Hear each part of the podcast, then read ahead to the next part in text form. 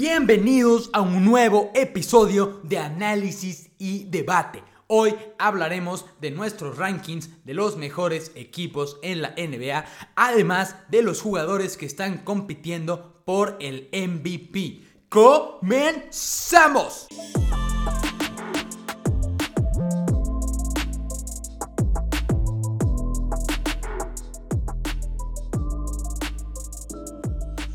Estamos de nuevo con nuestro buen amigo Roberto Freyman. Frey, ¿cómo estás? ¿Qué ha habido, mi JP? Pues aquí regresando el podcast de Sabe Semanal. El baloncesto estuvo muy bueno esta semana y como ya saben, se nos viene un buen capítulo el día de hoy. Pues bueno, como ya les dijimos, vamos a hacer nuestros rankings de equipos y también unos rankings ahí de MVP. Es muy temprano en la temporada para estarlos haciendo porque se van a estar moviendo todas estas posiciones, pero vamos con ellos. Vamos a empezar con los de los equipos. Creo que aquí vamos a estar de acuerdo los dos. Tienen que ir los Warriors. Dime si tienes un equipo diferente porque me voy a sorprender demasiado. En la lista del guardián de tu servilleta, Roberto, tenemos a los Warriors en número uno. Confirmamos esa, esa aseveración. Steph Curry está teniendo un nivel increíble creo que está viendo un bromance que no habíamos visto desde Clay Thompson y creo que con, con Clay se llevan muy bien, pero nunca han tenido así una amistad muy, muy palpable. Y creo que Jordan Poole, este jugador que en los últimos cuatro partidos ha promediado 24 puntos o más, Steph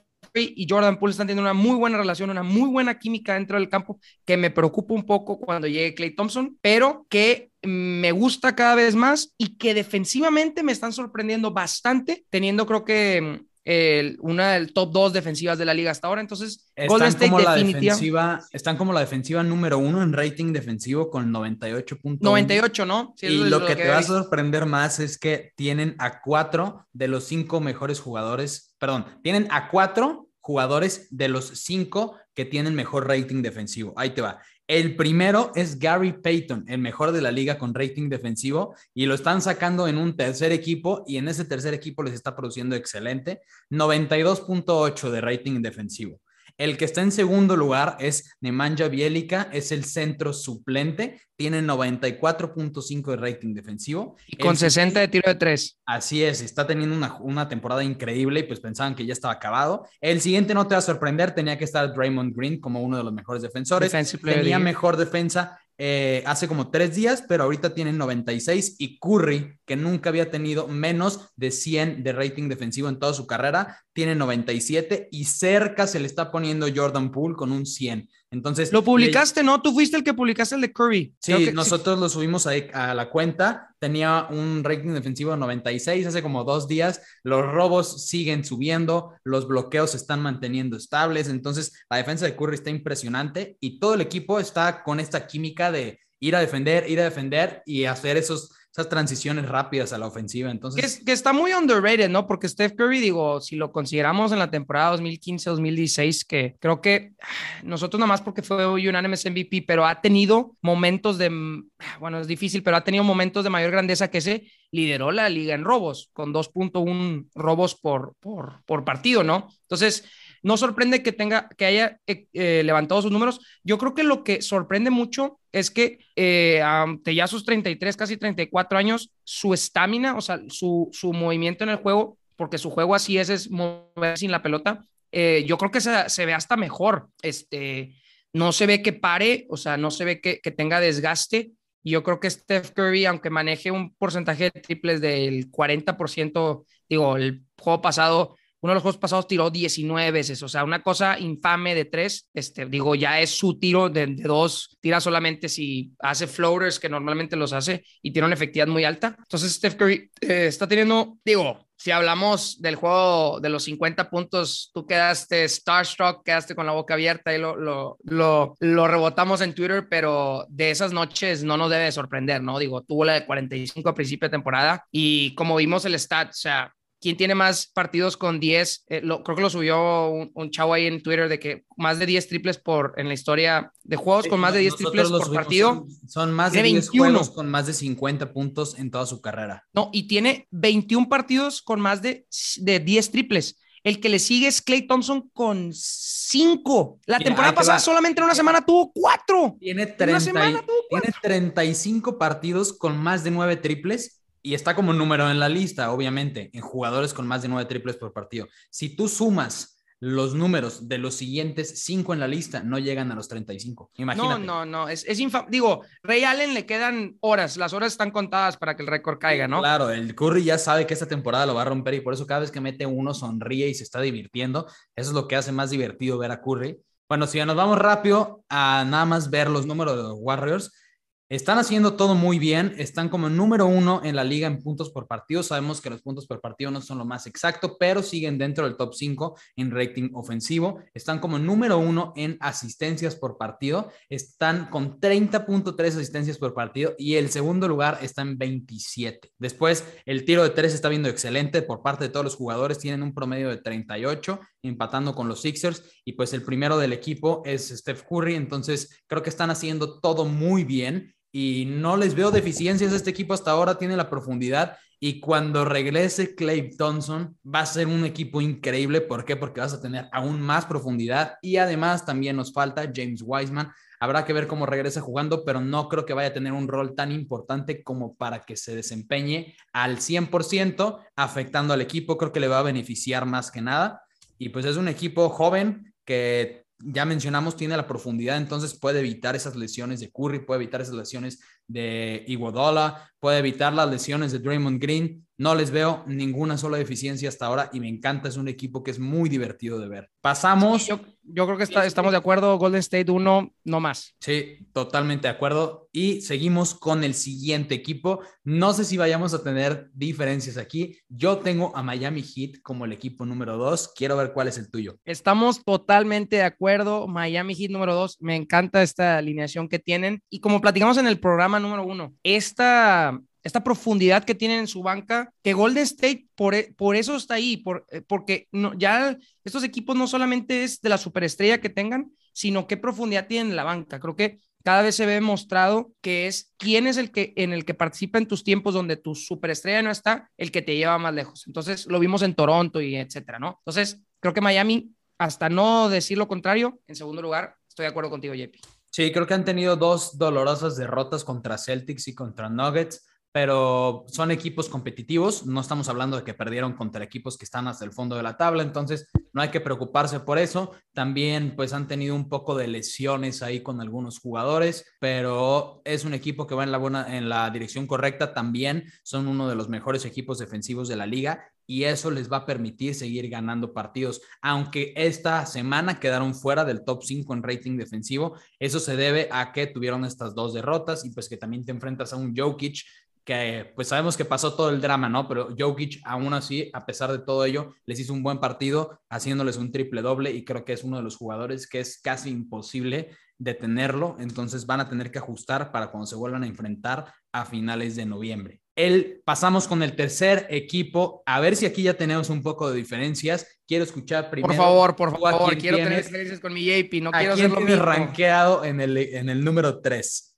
Nosotros tenemos rankeado al equipo, ya sabes quién, a los Brooklyn Nets. Tú sabes que las superestrellas aquí en la NBA forman parte del el deporte. Yo creo que Kevin Durant y James Harden, los últimos partidos, a ti más que nada, JP, te han demostrado que merecen estar en el top 3 fácilmente, aunque no estén jugando bien al principio, ni aunque su banca sea la mejor. Pero estos dos jugadores, como comentamos, no hay dos, no hay un equipo que tenga dos mejores jugadores que el Brooklyn Nets en número 3. Mira, es que sí estoy en desacuerdo aquí porque siguen estando mal en la defensiva. No están últimos de la liga, lo cual es sorprendente porque han ido mejorando un poco. Creo que los rebotes siguen siendo su mayor deficiencia, pero estoy seguro de que cuando regrese un Nico Claxton van a poder mejorar ese punto negativo. Creo que también algo que no me está encantando es que Patty Mills, que es un jugador en el que estábamos muy arriba nosotros, depende demasiado de su tiro de tres y cuando tiene esas noches en donde no está convirtiendo sus tiros, se le complica a todo el equipo de los Nets. ¿Por qué? Porque el equipo secundario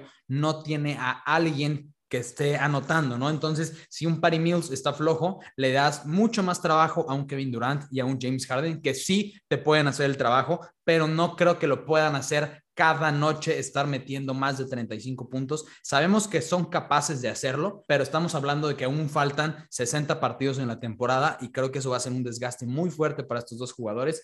Yo los tengo como el equipo número 6, no lo tengo ni siquiera en el top 5, sí. No, lo tenemos, lo tenemos fuera. Yo tengo al equipo de Utah Jazz en el número 3. no, no, no me desagrada, no me desagrada. Es un equipo que ha mantenido el mismo sistema que la temporada pasada, el cual les está funcionando. Es un buen equipo defensivo. De hecho, están moviendo un poco menos en el tiro de tres y están jugando un poco más en la pintura con Rudy Gobert. No por nada, Rudy Gobert eh, según la NBA, se encuentra como un top candidato a ser MVP. Esto me Ahorita lo vamos a mencionar. Ahorita lo vamos a mencionar, pero yo no creo que sea candidato a MVP. Creo que. No, y no, no creo que ese equipo se pueda mover. Definitivamente, digo, Utah ya yo lo tengo en el top 5 no creo que se pueda mover con Rudy Gobert liderando ese equipo. No sabemos que si ese equipo se mueve es porque Donovan Mitchell tiene que ser la estrella en ese equipo, tiene que meter arriba de 20, yo creo que 25, 27, 30 puntos por partido. Y yo creo que ese equipo se mueve por Donovan Mitchell. Definitivamente es un fuerte de ese equipo la defensa por Rudy Gobert, que, que, que es muy interesante porque en matchups directos en contra de los Nets, con, Kevin Durant o Sixers con Embiid, en unas finales Gobert puede tener una participación increíble, ¿no? Porque, porque es muy dinámico en la defensa y puede, te detiene en, el, en el poste, ¿no? Pero que ante jugadores muy pequeños como Curry, pues lo hemos visto como shake and bake y Rudy Gobert da vueltas, ¿no? Pero que se ha visto fenomenal. Creo que ahorita está abajo de 15 rebotes por partido es algo estupendo, y, si te da alrededor de 20, 18 puntos, pues bueno, Rudy Gobert es una estrella con tres tapones, ¿no? Pero ese equipo se mueve, yo creo, y yo creo que coincides conmigo, como Donovan Mitchell se mueva, ¿no? Entre más está ahí el Spidey, más ese equipo puede llegar más lejos. Sí, estoy aquí de acuerdo y creo que está teniendo números muy parecidos a la temporada pasada, nada más está promediando 16 rebotes por partido. Yo tampoco lo veo como un jugador 2, ni siquiera como un líder, lo veo como un jugador 3, puede ser un líder a la defensiva, pero sí necesitan un jugador dos que dé el siguiente paso aquí. De repente vemos a un Mike Conley, luego vemos un Bogdanovich, pero no son constantes, entonces eso es un punto que tienen que mejorar este equipo de Jazz. Defensivamente se ven muy bien, en la ofensiva la rotación de balones es lo que les permite tener espacios y cuando tienes un Donovan Mitchell al 100% es un equipo muy difícil de vencer. Pero ahora, mira, lo vamos a dejar a la raza. Ahorita, los Nets en contra de Utah, ya sabemos quién va a ganar. Entonces, para mí el número 3 está cantado. lo dejamos en lo nos, comente. Lo dejamos en la encuesta aquí abajo para todos los que nos están escuchando en este momento. Pueden ver la encuesta que les vamos a poner aquí en Spotify. Así que voten quién gana en uno, uno contra uno. Utah Jazz contra los Nets. Creo que no los vamos a ver hasta dentro de un par de meses, pero pues queremos ver sus opiniones.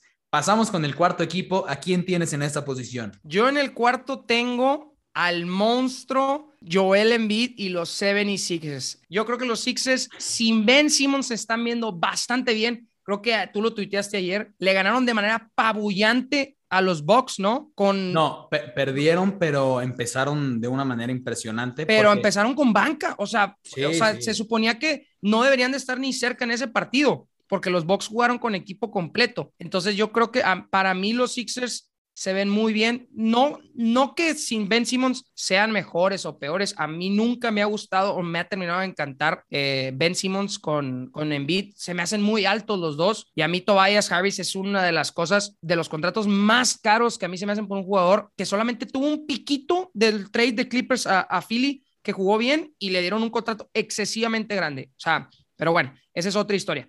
Yo creo que Doc, eh, Doc, Rivers es un excelente head coach que le faltaba tener a un jugador así como Embiid, diferente, muy alto, muy diferente a Kevin Garnett, pero que tiene habilidades muy similares, ¿no? Que es, aunque sea muy alto, juega muy bien defensivamente y te abre mucho el campo, que eso es lo que te hace Joel Embiid y te hacía Kevin Garnett. Entonces, que tienen potencial de MVP los dos. Kevin Garnett fue MVP y Joel fue segundo lugar la temporada pasada. Yo creo que los 76ers, para mí, cuarto lugar, top 3 definitivamente en, por encima. Yo los pongo todavía de Milwaukee, este, top 3 en el este y que van a competir para llegar a esas finales definitivamente. Estoy aquí de acuerdo, bueno, eh, no estoy de acuerdo con tenerlo en el número 4, lo tengo un poco más abajo, pero estoy de acuerdo con todo lo que mencionaste del equipo. La ¿En qué número, JPD? No. Lo tengo en el número 5, no los tengo tan abajo, no te vayas aquí a... O sea, no está tan lejos, no está tan No, no está lejos, es una posición, pero es un equipo que me gusta mucho y de hecho estuve a punto de dejarlo fuera del top 5 hasta que vi el partido de ayer. Como tú dices, no es un equipo de los Bucks que estaba completo, como dices, porque siguen teniendo las bajas de Brook López y de Kyle Middleton, pero ya tuvieron de vuelta a un Drew Holiday, ya tuvieron de vuelta a un Bobby Portis, luego tienes que sigue estando Giannis Antetokounmpo, entonces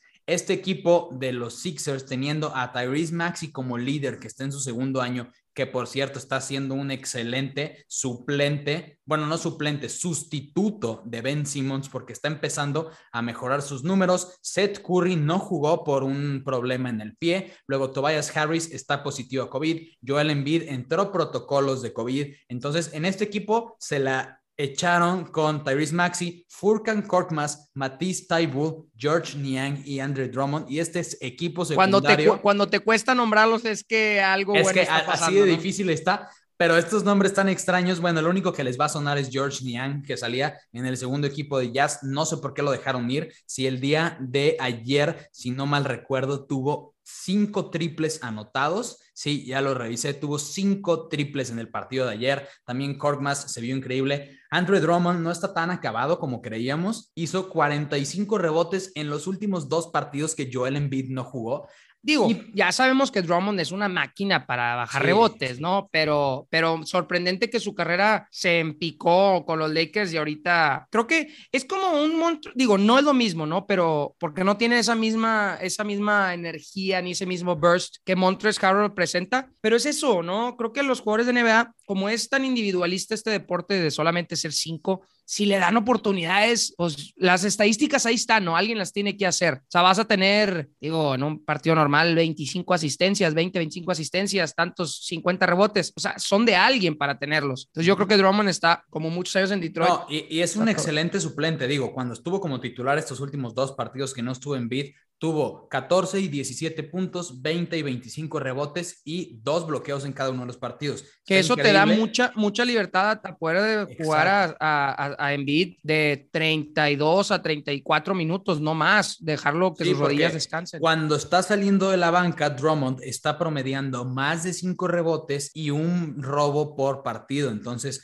aunque no te aporta tanto a la defensa, cuando tú lo metes en el, perdón, a la ofensa, cuando tú lo metes en el segundo equipo, lo que quieres es que no permita esos rebotes defensivos al otro equipo y que pueda proteger la pintura. Y es lo que está haciendo. No, y si te da uno que otro rebote ofensivo, pues bueno, te, es como en el fútbol, ¿no? Esa segunda, esa segunda bola que digo, con los 14 segundos es diferente. Antes te acuerdas que te dan otros 24, era una locura total, pero pues son las segundas oportunidades, lo hemos visto. Si a Steph Curry, imagínate, falla un, falla un triple, un rebote largo, lo consiguen y lo vuelve a intentar, la, o sea, la, probabilidad te va a decir que la va, la va a meter, ¿no? Entonces, todavía es Primero, el rebote ofensivo, creo que estás de acuerdo conmigo, te desmoraliza porque es de que otra madre, otra, otra vez tienen la pelota. Imagínate Steph Curry con un chase center a gritos, con un 3, yo creo que, que te deja la lona. Y yo creo que a mí me encantó ver el partido contra Trey Young y creo que me encantó un tweet que decía, siempre cuando vas contra un, no imitador, pero alguien que, que te vio y que, que la gente te considera que se parece mucho a ti, le tienes que dar cátedra, ¿no? Entonces, creo que en esto ah, Drummond este, participa mucho. Yo creo que los Sixers, pero a ver, ¿tú quién tienes en cuarto lugar? Por favor, ya dinos. Mira, en cuarto lugar yo tengo al equipo que tú seguramente tienes fuera del top 5. Tengo a los Chicago Bulls. No, creo que siguen. Es que deben de seguir estando en el top 5 porque la ofensiva está impresionante en entre Zach Lavin y DeMar DeRozan. Están poniendo números increíbles, más de 20 puntos para cada uno de ellos. Están aportando más de cuatro asistencias, más de cuatro rebotes. Creo que la deficiencia que tienen y la razón por la cual yo los dejaría fuera la siguiente semana es, número uno, si Nikola Vucevic sigue teniendo partidos para el olvido. Está teniendo un buen número de rebotes, pero en asistencias que no era uno de sus fuertes, pero que se veía bien, ahora no lo está haciendo. Creo que también en parte se debe a que DeMar DeRozan se crea su propio juego ofensivo y no necesita que lo estén asistiendo. Y después que en la ofensiva, Busevich no se está viendo bien, su tiro de tres pues está por debajo del promedio de la liga y está promediando, si no mal recuerdo, menos de 12 puntos por partido. Entonces es impresionante y no solo es eso, también están teniendo problemas para cerrar los partidos. Entonces, esos minutos que se llaman minutos clutch no los estamos viendo ni por parte de Zach Lavin ni por parte de DeMar Rosen, de DeMar DeRozan. Y si en la siguiente semana y en los siguientes partidos siguen teniendo derrotas, yo sí los dejaría fuera del top 5 pero creo que en este momento, a como ha estado la ofensiva, no los puedo dejar fuera. Mira, yo te soy sincero, eyes don't lie. No voy a creer en un equipo liderado, porque está liderado por DeMar DeRozan hasta que me lo demuestre. Cada vez que lo he visto, ese Toronto llega un LeBron, los hace pedazos. Los porque un equipo liderado por DeMar DeRozan no ha llegado ni a la esquina. Sí, ha llegado a finales de conferencia en el este, cuando había pura basura en el este. Era la, el este de LeBron, ¿no? Entonces, Digo, LeBron James nada más avanzó cuando le tocó a la Mickey Mouse Season, estamos de acuerdo. Digo, aquí LeBron, aquí no que no lo queramos, pero es la verdad. Le tocó Phoenix y bye bye a la primera. Nunca le había pasado en el este. Entonces, en la primera ronda. Entonces, a mí de Mar Rosen no me encanta. Ya lo habíamos platicado. Billy Donovan no soy fan. A mí Zach Levine sí me gusta, pero igual Busevich el último partido creo que sí se repartieron mucho más la bola. Creo que fue 20 tiros de Mar, 17 Zach Levine, como arriba de 11, 12 Busevich y también Lonzo arriba de 10, ¿no? Creo que esos son tus cuatro mejores jugadores. Efectivamente son los que deben de tirar, pero que son, es que voy a lo mismo, son cuatro jugadores que no han demostrado ganar nada. Y para mí la NBA sí es no demostrar de poder ganar, pero sí tiene que haber avances. Y yo creo que este es el primer año que pueden dar un brinquito. Y lo platicamos. Este equipo no puede estar liderado por DeMar Rosa, tiene que ser liderado por Zach Levine. Zach Levine tiene que decir la batuta, yo soy el mejor jugador de este equipo, no de Marlon Rosa. Entonces, creo que hasta que eso no suceda, no, la historia no va a cambiar. Ahí, ahí estoy totalmente de acuerdo, pero se está dejando llevar Zach Lavin por este líder de DeMar DeRozan, ¿por qué? Por la experiencia, ¿no? Veterano, ¿no? Sí, yo creo que si vemos un DeMar DeRozan, quizá no sea la comparación más exacta, pero yo lo veo como un Derek Rose ahora, que puede ser un líder, pero que no puede ser tu líder principal, ¿no? Estamos viendo que Derrick Rose es un líder en el segundo equipo y cuando es necesario sentar a Kemba Walker porque tiene un mal partido, Derrick Rose te lo puede hacer, como en ese partido que tuvo más de 30 puntos, pero no veo a DeMar DeRozan como el número uno 100% en todos los partidos. Mira, para mí DeMar DeRozan es una peor versión, una peor versión de Paul George. Así, eso es. Y a mí Paul George no me gusta. PG Fake 13. O sea, era PG 24. ¿Qué pasó? O sea, cambiándose de número, no, no, no. También ahorita vamos a hablar de que tú tienes rankeado a Paul George por los cielos. Es una peor versión de Paul George. no, de Mardo Rosan no lo va a llevar ni a la esquina. Y si los lleva, no los va a llevar lejos. O sea, enfréntate a un Yanis, lo van a pagar. Entonces, eh, yo creo que igual, o sea, lo podemos poner los Sixers en contra de los Bulls. Joel Embiid lo va a hacer pedacitos. Y yo creo que la estrategia de Doug Rivers va a ser muchísimo mejor Digo, Doc Rivers es una persona que no ha ganado desde el 2008, ¿no? No ha demostrado tampoco ser consistente y lo ganó porque tenía a tres, ya confirmados, tres Hall of Famers y tres en el 75 mejor jugadores de la historia del, del básquetbol. Entonces, no lo gana desde el 2008 un título, pero que definitivamente tiene mejor estrategia que Billy Donovan, ¿no? Entonces, para mí los Sixers es cuarto, para ti los Bulls por fin estamos en desacuerdo, dos seguidos, pero vamos con el quinto. Porque ¿A quién tienes en quinto lugar? Yo en el quinto tengo a tu, tu número tres, a los Utah Jazz. A mí me gusta bastante este, Snyder, el coach, ya tiene, le han dado mucha, mucha correa. Eh, a mí me ha dejado todavía Mike Conley, yo espero todavía más de él. Sin embargo, eh, creo que así como hablé de Curry de los años, a Mike Conley sí le han pegado los años. O sea, ya los, los 30, 31, 32 años ya se le pesan. Se ve, o sea, no, no se ve el mismo que cuando yo el mejor. No, se ve igual que la temporada pasada, porque la temporada pasada fue su primer All-Star. Creo que estuvo ahí un poco forzado. Digo, y no era All-Star porque estaba en el West. Yo me acuerdo, el Michael, el mejor Mike Conley, no sé si te acuerdas, fue el que, el que te acuerdas que jugaron contra, contra Golden State en el primer campeonato, en el que Curry metió un tiro de como de 70 pies este, para acabar, o sea, una, fue en la segunda ronda después de los Pelicans, ¿te acuerdas de los Pelicans? Que fue el último tiro para cerrar. Los barrieron, ¿no? Entonces, ese fue el mejor Mike Conley que, digo, fue hace muchísimos años y con un Mark Gasol al lado. Entonces, yo creo que Mike Conley sí le da, pero igual no sigue siendo un digo, estoy diciendo cosas negativas. No es un excelente tirador de tres, pero a mí me gusta mucho eh, Donovan Mitchell, que acordémonos, fue pick número 13, super underrated de la Universidad de Louisville y que ha llevado a este equipo muy lejos. Recordamos, se fue Gordon Hayward y, y Donovan Mitchell fue es tuyo el equipo, o sea, agarrarlo es tuyo. Entonces, me ha gustado mucho el development del equipo. Creo que le falta igual si pudieran agarrar un jugador número dos, específicamente, que, que Mike Conley se convierta en tu Ray John Rondo. Y, o sea, que, que no es una estrella, ¿Quién te gustaría que intercambiaran por él? ¿A qué jugador? realista, realista. ¿Qué jugador crees que ¿Sabes qué? Me gustaría, me gustaría, digo, yo sé que no lo ha demostrado, pero un, un, un shooter, un, un, Seth Curry algo así. O sea, yo sé que no es una estrella y no los va a llevar, pero les va a dar mucha más profundidad eh, en, en, el, en el tiro. Digo, algo, algo todavía mejor, pues podría ser un Bradley Bill, ¿no? Digo, sería idóneo, pero eh, sería la misma posición que, que Donovan Mitchell. Entonces, y Donovan Mitchell no juega muy bien el, el, la base, el point guard. Creo que necesitas un tirador que no cree juego ofensivo, que sea un tirador de 3D, triples y defensa. Eso es lo que necesitan. Digo, si pones un Clay Thompson ahí, o sea, ese equipo. Increíble. Pero bueno, Clay Thompson gana 39 millones de dólares al año, los últimos dos años. y no lo van a soltar los Warriors. Ahorita están ah, los Warriors. Y ahorita que regrese Thompson, nadie los va a callar. Y digo. No, pero imagínate el valor que está teniendo Jordan Poole ahorita. O sea, Jordan Poole va a tener un valor altísimo.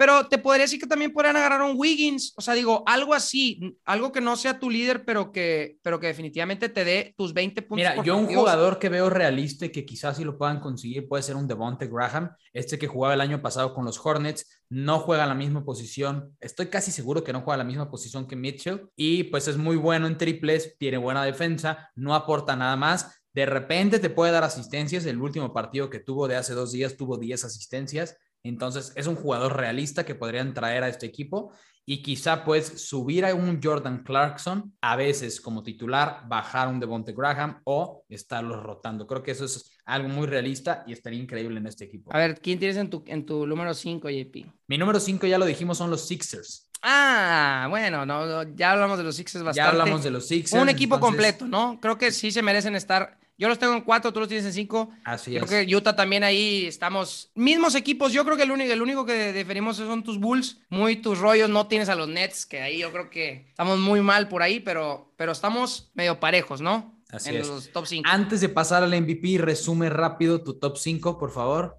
El top 5 del guardián Roberto Freiman, los Warriors, Miami Heat, Brooklyn Nets, Philadelphia Sixers y Utah Jazz. Perfecto, aquí está el nuestro. El nuestro son los Warriors, Miami Heat, Utah Jazz, Chicago Bulls y Philadelphia Sixers. Estos se van a estar moviendo durante toda la temporada, pero pues en un par de semanas, quizá en un mes, volvamos a hacer nuestros rankings. Pasamos rápido con nuestros rankings del MVP. Creo que aquí también vamos a estar 100% de acuerdo. Steph Curry, MVP, si la temporada finaliza hoy, ¿se lo lleva, sí o no? Steph Curry yo creo que es el número uno, tiene 27.6 puntos. No, no me gusta mucho su tiro de tres, pero bueno, lo platicamos, tira, si tira 19 veces, digo, no importa que meta 39, 40%, ¿no? O sea, es una efectividad muy alta para la cantidad de volumen que tira. No lo voy a comparar con alguien que tira cinco veces, seis veces por partido. Entonces, Steph Curry, para mí, yo creo que es mi jugador número uno, pero no nada más por ser mi jugador número uno, está demostrando y así es en el básquetbol, está en el mejor equipo actualmente. Entonces, si vas con un récord de 9-1, digo, no va a quedar con .900 partidos ganados toda la temporada, pero creo que si estás en el mejor equipo, en la división más, en la conferencia más complicada por mucho, creo que eres el MVP sí o sí. Estoy totalmente de acuerdo. Algo que decías aquí es que su tiro de tres no se ha visto bien, pues el partido del lunes por la noche tuvo nueve triples de 18 intentos entonces eso lo hace todavía más sorprendente. No vamos a ver esos números noche tras noche, pero es un tirador que te va a poner siempre arriba de un 40%. Y vimos que aunque él no produzca el 100% en la ofensa en cuanto a canastas, te da asistencias, está excelente en rebotes, es el mayor número de rebotes que está promediando en toda su carrera y sus robos van en la alza. Le, está quitando un poquito, digo, lo que he visto, digo, y yo creo que es por Jordan Poole, ¿no? le está quitando asistencias, ¿no? Ah, o sea, está, eh, me gusta mucho que, que, esté promediando, digo, 20, ahorita 27, casi 28 puntos, 6 y 6, o sea, es algo que dices, está muy interesante, que está subiendo sus números. O sea, para mí la edad de Steph Curry a mí poco me preocupa, pero dices, wow, o sea, está, está trayendo lo de la temporada pasada, pero lo que no está trayendo la temporada pasada, yo creo que lo va a tener ya menos veces este año, que no va a tener que siempre meter 40 puntos, ¿no? O sea, creo que los últimos partidos dices de que, oye, ¿cómo terminó Curry? O sea, yo lo veo, 20 puntos. Dices, madres, o sea, es muy poquito, ¿no? Pero no lo necesitó porque Jordan Poole metió casi 30. Entonces dices de que probablemente sus números en puntos no, sean, eh, no van a ser 32 como la temporada pasada, pero que, que va a ser muy consistente y va a tener noches como la que ocupan que meta, porque Atlanta los tenía apretados y tercer cuarto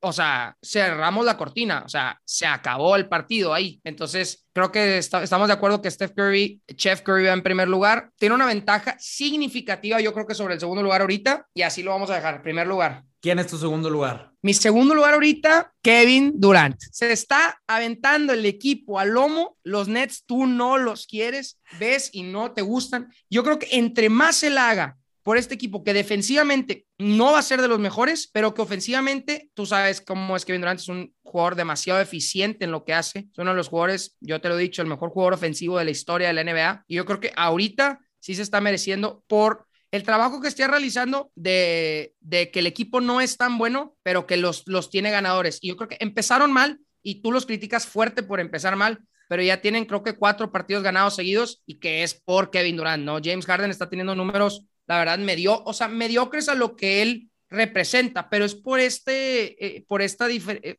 por este juego, ¿no? De Kevin Durant, que no le quita la bola, porque ese no es Kevin Durant de quitar la bola. No le está diciendo yo voy a ser el point guard, porque ese no es Kevin Durant, pero que está repartiendo muy bien la, la bola James Harden y Durant está aprovechando sus oportunidades sí o sí. Aquí estoy de acuerdo. Yo no tengo dudas en que los jugadores de los Nets, como son Kevin Durant y Harden, no produzcan. Las dudas son el resto del equipo, pero yo sí tengo a Kevin Durant como el número dos para MVP. Como decías, está poniendo números increíbles y lo mejor es que está ayudando a ganar. Ligeramente mejoraron sus rebotes, sus asistencias. Sabemos que su defensa no es de las mejores de la liga, pero se ve que está haciendo el esfuerzo en el juego defensivo y además está teniendo el segundo mejor promedio de puntos por partido en toda su carrera. Está promediando 29.5 puntos por partido y la última vez que promedió, perdón, como es la segunda vez, la, la vez que más puntos promedió fue cuando estuvo en Thunder en el año 2013-2014. Entonces, pues está poniendo números impresionantes, además de tener a otra superestrella a su lado. Y creo que no hay dudas, es el segundo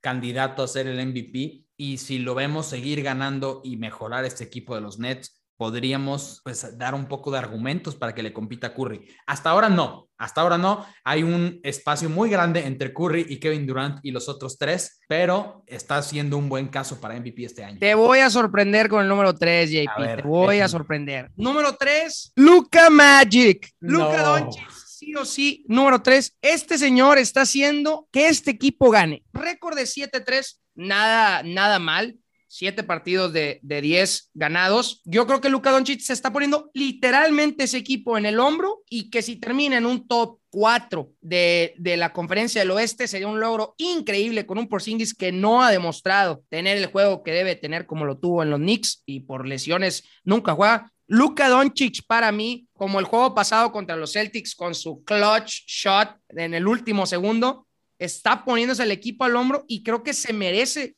estar, porque lo va a estar de aquí en los próximos 10 años en el top 5 de MVPs. Y para mí, Luka Doncic está hoy en el número 3. ¿Qué piensas tú, JP? Yo sé que tienes hard feelings, pero ¿qué piensas? Mira, yo como fan de los Mavericks y dándote una opinión neutral, yo no veo esta temporada, bueno, es, es, muy temprano para decirlo, ¿no? Pero hasta el momento yo no veo a Luca dentro del top 5, ¿no? Yo no lo tengo dentro de mi top 5 de ahorita. Todos sus números están peor que la temporada pasada. Su tiro de campo empeoró un 20%, en tiro libre se está viendo aún peor por un 30%, perdón, por un 3%, sus puntos están más abajo, sus rebotes se mantuvieron iguales, asistencias está peor. Sé que tuvo un inicio de temporada complicado Estoy totalmente de acuerdo que se está cargando el equipo. ¿Por qué? Porque hasta hace tres, cuatro días los Mavericks eran último en asistencias de la liga, eran último en puntos por partido, eran último en porcentaje de tiro de campo. Entonces, creo que el que se esté cargando el equipo sí es impresionante, pero me gustaría ver si puede hacerlo de una manera más eficiente. Por ejemplo, el partido de hoy que acaba de terminar, perdieron ahorita contra los Bulls, empezó demasiado flojo, quiso ajustar en ese último cuarto, pero no le alcanzó. Y aunque estuvo cerca del triple doble, apenas llegó a los 20 puntos y el líder en puntos de, durante todo el partido fue Jalen Bronson. Entonces, creo que sí necesita dar ese siguiente paso. No tengo dudas de que es el líder de este equipo, pero cuando no tienes a un Kristaps Porzingis que se va a seguir lesionando durante toda la temporada porque ya se perdió más de seis juegos y van siete, ocho juegos en la temporada, Entonces, creo que cuando no se encuentre él, él es el que debe dar el siguiente paso y yo todavía no lo veo haciendo. Quizá más adelante lo haga. Siempre a, eh, a Luka Doncic le encanta tener esos inicios de temporada bien flojos y empieza a ajustar al final de la temporada. Pero pues en ese inicio de temporada empiezan las derrotas y ahí se puede ver perjudicado su carrera para el MVP como le pasó la temporada pasada. No tengo duda de que es uno de los mejores jugadores de clutch hasta la fecha porque el clutch que hizo de ese triple en el partido contra los Celtics lo pone como el segundo jugador que más partidos de clutch ha tenido en la historia. No, perdón, tercer jugador y está en su cuarto año. Entonces, bad, shot, ¿no? O sea, definitivamente, o sea, si yo te coachara, ese, ese tiro no lo tiene que hacer. O sea, no, fue, no, claro que no. Fue muy, o sea, una confianza impresionante en sí mismo. Ese tiro es de que no lo hagas porque no lo vas a meter y lo sigue haciendo. La primera vez que yo le vi un tiro así fue en ese partido de, de playoffs contra los Clippers, un juego 1, juego 2, si no mal recuerdo, en la burbuja. Ese partido sí me hizo saltar de mis, del sillón. Estoy impresionante, fue el primer triple ganador que ha tenido. Y estaba en su segundo año y en un stage grande, o sea, no tienes al público como en unos Mickey playoffs. Mouse. Sí, pero, pero sus primeros playoffs y ¿Cuántos terminó como con 48, no? Sí, es, esos, play, esos playoffs que fueron sus primeros estuvo promediando más de 30 puntos por partido, con nueve rebotes y nueve casi, asistencias. Casi Estaba promediando casi un triple doble en esa primera serie. Pero pasamos con el jugador. Bueno, yo no dije quién es mi jugador número 3. Yo tengo a Jimmy Butler. Aunque, Jimmy Butler. Aunque los últimos dos partidos ha estado un poco más lento, sigue siendo líder en este equipo. Estamos viendo que el líder en asistencias es Kyle Lowry, pero les ha hecho que el juego tenga un pace, se llama un ritmo mucho más acelerado. Lo ha dicho mucho Jimmy Butler en las conferencias de prensa. A Kyle Lowry le encanta tener un ritmo tan acelerado que siempre les manda los pases con, eh, con, con ventaja. La palabra, con ventaja. Entonces, esto ha mejorado el juego ofensivo de Butler. Tiene, sigue teniendo un juego defensivo muy bueno, promediando 2.1 robos por partido y creo que les ha ayudado a ganar partidos. Han tenido dos derrotas también un poco dolorosas, como ya lo mencionamos, contra Celtics y contra Nuggets, pero le han ganado equipos contendientes. Le ganaron a los Mavericks, no son uno de los equipos más fuertes en la liga, pero le ganaron a Jazz, le ganaron a qué otro equipo le ganaron. Le ganaron fácil a los Jazz. ¿eh? Sí, sí, estoy de acuerdo que aquí tiene que, por lo menos en el top 5 lo debes de tener. Ah, ¿Sí o no? ¿Sí es o que, no? ¿sabes qué? Te soy muy sincero. Yo creo que pasa como, como en la NFL, haz de cuenta. Cuando, cuando se reparten mucho el juego, o sea, cuando está muy, cuando sabes que hay un, es como cuando Kevin Durant, digo, no es lo mismo, estaban los Warriors, no había manera que el MVP lo ganara alguno de los dos, porque entonces aquí yo no veo, si no hay una distinción así diferente, o sea, diferenciación diferente, ¿no? Aquí estamos ya hablándonos de lo mismo. Si una diferenciación grande entre uno de sus compañeros, para mí se me hace muy complicado. O sea, yo tengo que ver un Steph Curry, Draymond Green, Clay Thompson. Ok, ¿quién es el mejor jugador de ese equipo? ¿Qué es el mejor? ¿No? Entonces, yo veo muy parejo a Bam, veo muy parejo a Lowry, veo muy parejo, no a Hero, pero ahí está Hero. No, sí, sé que es el líder, es como de, como de Rosa, ¿no? Sé que es el líder, pero están muy pegaditos. Entonces, creo que se funcionan más como equipo que como, como con estrella, ¿no? Y creo que, digo, lo, Curry lo ganó así en su primera temporada, en la 2014-2015. O sea, fue un jugador que promedió 24 puntos, 6 asistencias, 5 o 6 rebotes, ¿no? No fue nada sobre especial, pero ganaron 67 partidos. Pero Jimmy Butler merece sus, merece sus props, que, que como viene y a la edad que tiene, tiene un físico increíble. Cuando ahí salió en Twitter que cuando quería pelear contra Jokic, porque le metió el madrazo al otro jugador. Una foto sin camisa Jimmy Butler tiene un físico espectacular. O sea, a su edad y a cómo él te ha, tenido que, por la fuerza, por su entusiasmo, su voluntad, incrementar su, su juego, lo ha hecho, ¿no? Entonces, yo creo que le está, le está dando dividendos el decidir, porque lo decidió él, estar en Miami con Pat Riley y Eric Spolstra. Y yo creo que ha sido la mejor decisión de su carrera ir a, a Miami este, y, y que el equipo se formara para él, ¿no? Sí, creo que yo sí lo tengo en mi top 5 porque creo que sí lo veo un poco más separado de un Bama de Bayo que te ofrece más en el juego defensivo y un Kyle Lowry que no ha tenido los mejores números en canastas, pero es como el líder repartidor de este equipo, el líder asistidor. Entonces, quiero ver si puede establecerse como un claro líder. Ahí sí estoy de acuerdo, por eso lo tengo más abajo, de hecho, porque creo que lo tendría un puesto más arriba topeándose con Kevin Durant, pero por las estrellas que tiene a su alrededor, sí hay un gran espacio entre Kevin Durant para Jimmy Butler. Pero, y mi número cuatro, JP. tienes al número cuatro? Joel Embiid de los Sixers. Joel Embiid tiene un récord de 8-4. Yo sé que no ha jugado todos sus partidos, pero un récord de 8-4 es muy, es muy bueno. Creo que los Sixers van a ser contendientes hasta el final. Creo que les va a caer un valor por Ben Simmons, no se va a ir gratis, o sea, ese jugador no se va a ir gratis. Yo creo que Joel Embiid, como el año pasado, va a ser top 3 al final de temporada para el MVP, o probablemente se lo lleve si Steph Curry tiene un declive importante, o, el, sus, o, su equipo, o, en general, con Clay Thompson de regreso, Jordan Poole, sus números no son tan altos. También estaremos de acuerdo que Steph Curry lo van a tener en una vara más alta, es como un Aaron Rodgers. O sea, si no promedias tantos touchdowns o tanto, no te lo van a dar. O sea, si no tiene 30 puntos o, un récord muy impresionante, no se lo van a dar. Pero yo creo que Joel Embiid va a estar ahí. Yo lo tengo top 4, probablemente top 3, arriba de Doncic, pero yo a Doncic le doy eh, ese, ese not por, por esa explosividad que tiene y esa, esa definición que ha tenido en los últimos partidos. Pero Joel Embiid está ahí, ¿no? Es el líder indiscutible de, de los Sixers que lo sacó de, de The Process, algo súper mediocre a lo que son ahorita y que ni nos acordamos. Los Sixers eran malísimos. O sea, no eran malos, eran malísimos. Como, o sea, ya no nos acordamos que los Suns eran malos. O sea, así ha sido la NBA, de que ya no nos acordamos que eran muy, muy malos, pero tienen ya tres años siendo un equipo consistente que por un tiro de Kawhi Leonard no llegaron al... o sea, el, el, tiro de más suerte en la historia del planeta fue el de Kawhi Leonard. Y si no, hubieran llegado a las finales de, de conferencia, ¿no? Entonces, este, yo creo que Joel, Joel Embiid está ahí. No sé quién tengas tú. JP, dime. No me disgusta Embiid, creo que todavía no está ahí, pero aquí te vas a sorprender y van a empezar las discusiones. Yo tengo a Paul George como número 4. Así es. Mira, empezaron 1-4 los Clippers. Tenían un récord pésimo. Que si hubiera sido los Nets, los Barres. creo que el, los únicos equipos que tenían peor récord hasta el partido 5 eran los Thunder que empezaron 0-4, 0-5, algo así, y los Rockets. Pero los últimos cinco partidos, los Clippers están 5-0. Han ganado contra equipos que están compitiendo o son equipos de playoffs. Sigue poniendo números impresionantes desde el principio de la temporada y medio equipo de los Clippers estaba lesionado cuando inició la temporada. Timberwolves, Hornets, Trailblazers, por favor, por favor, JP. Mira, la victoria de ayer encima de los ¿Qué son playoffs esos? Mira, yo sí lo tengo como como candidato al MVP. Sus números están impresionantes. Está apenas agarrando el timón para ser el líder de esta ofensiva. Pero ¿qué pasa cuando se lo quiten, JP? Explícame eso. ¿Qué se pasa lo van a quitar. Qué? ¿Qué pasa cuando qué? No te escuché. Se lo van a quitar, se lo van a quitar. Va a llegar Kawhi Leonard y le van a decir,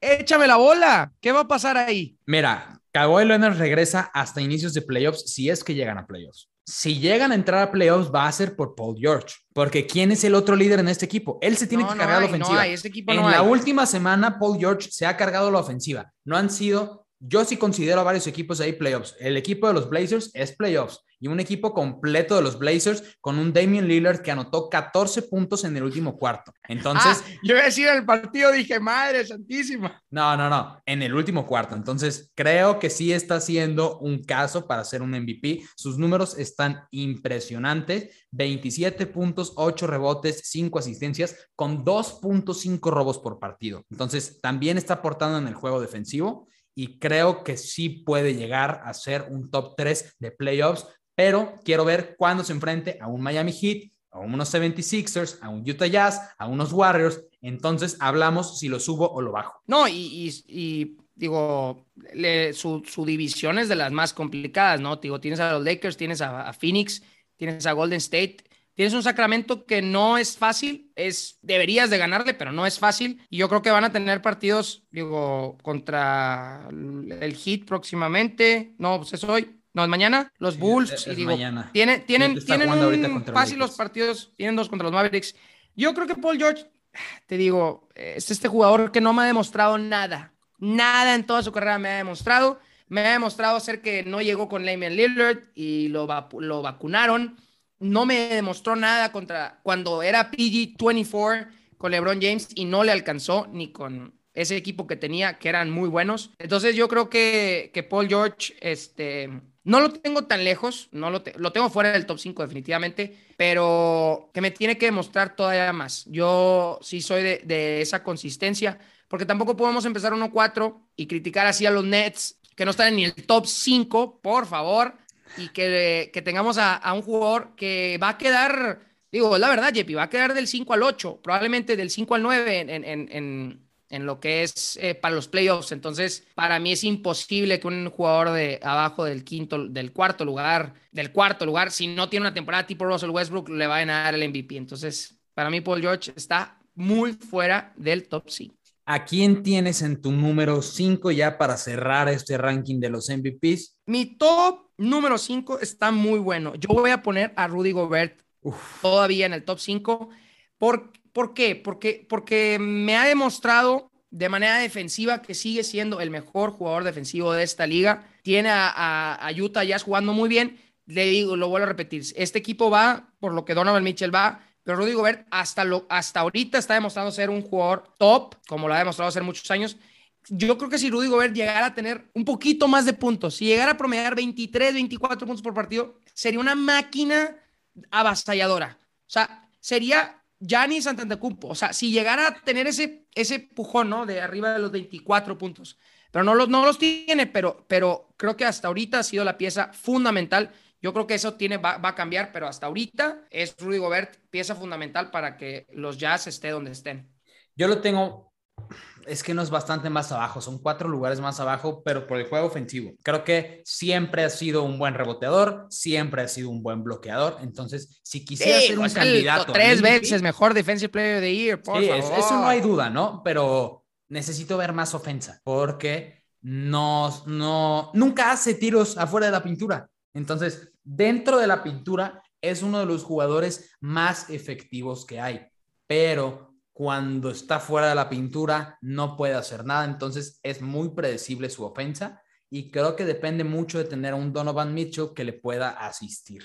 Entonces, si yo pudiera verlo tener más de 20 puntos por partido, entonces sí lo metería al, eh, a la conversación del MVP, porque ahorita no promedia ni 15 puntos por partido. 14 tu top 5, JP? ¿Te quieres el 5? Yo tengo en el top 5 a Nikola Jokic de Joker. Sigue poniendo números impresionantes, está teniendo una muy buena temporada, si no es que ligeramente mejor que la del año pasado. Además, el equipo de los Nuggets se está viendo bien. Sabemos que no han tenido en ningún solo partido hasta ahora a Jamal Murray, que se espera regrese hasta finales de diciembre. Entonces, creo que el equipo se lo puede cargar al hombro. Están iniciando un 6-4, un poco dudoso, pero sus números están impresionantes creo que no puedo Pero bueno, los números pueden estar impresionantes porque no está Jamal Murray, ¿no? Creo que es, lo eso que te afecta mucho porque es tu claro número dos. Entonces, él tiene que ser el número uno y el número dos en este equipo y hasta ahora lo ha demostrado. Tiene una eficiencia en tiro de campo y en tiro de tres increíble y además es un jugador que no puedes defender. Lo puedes tener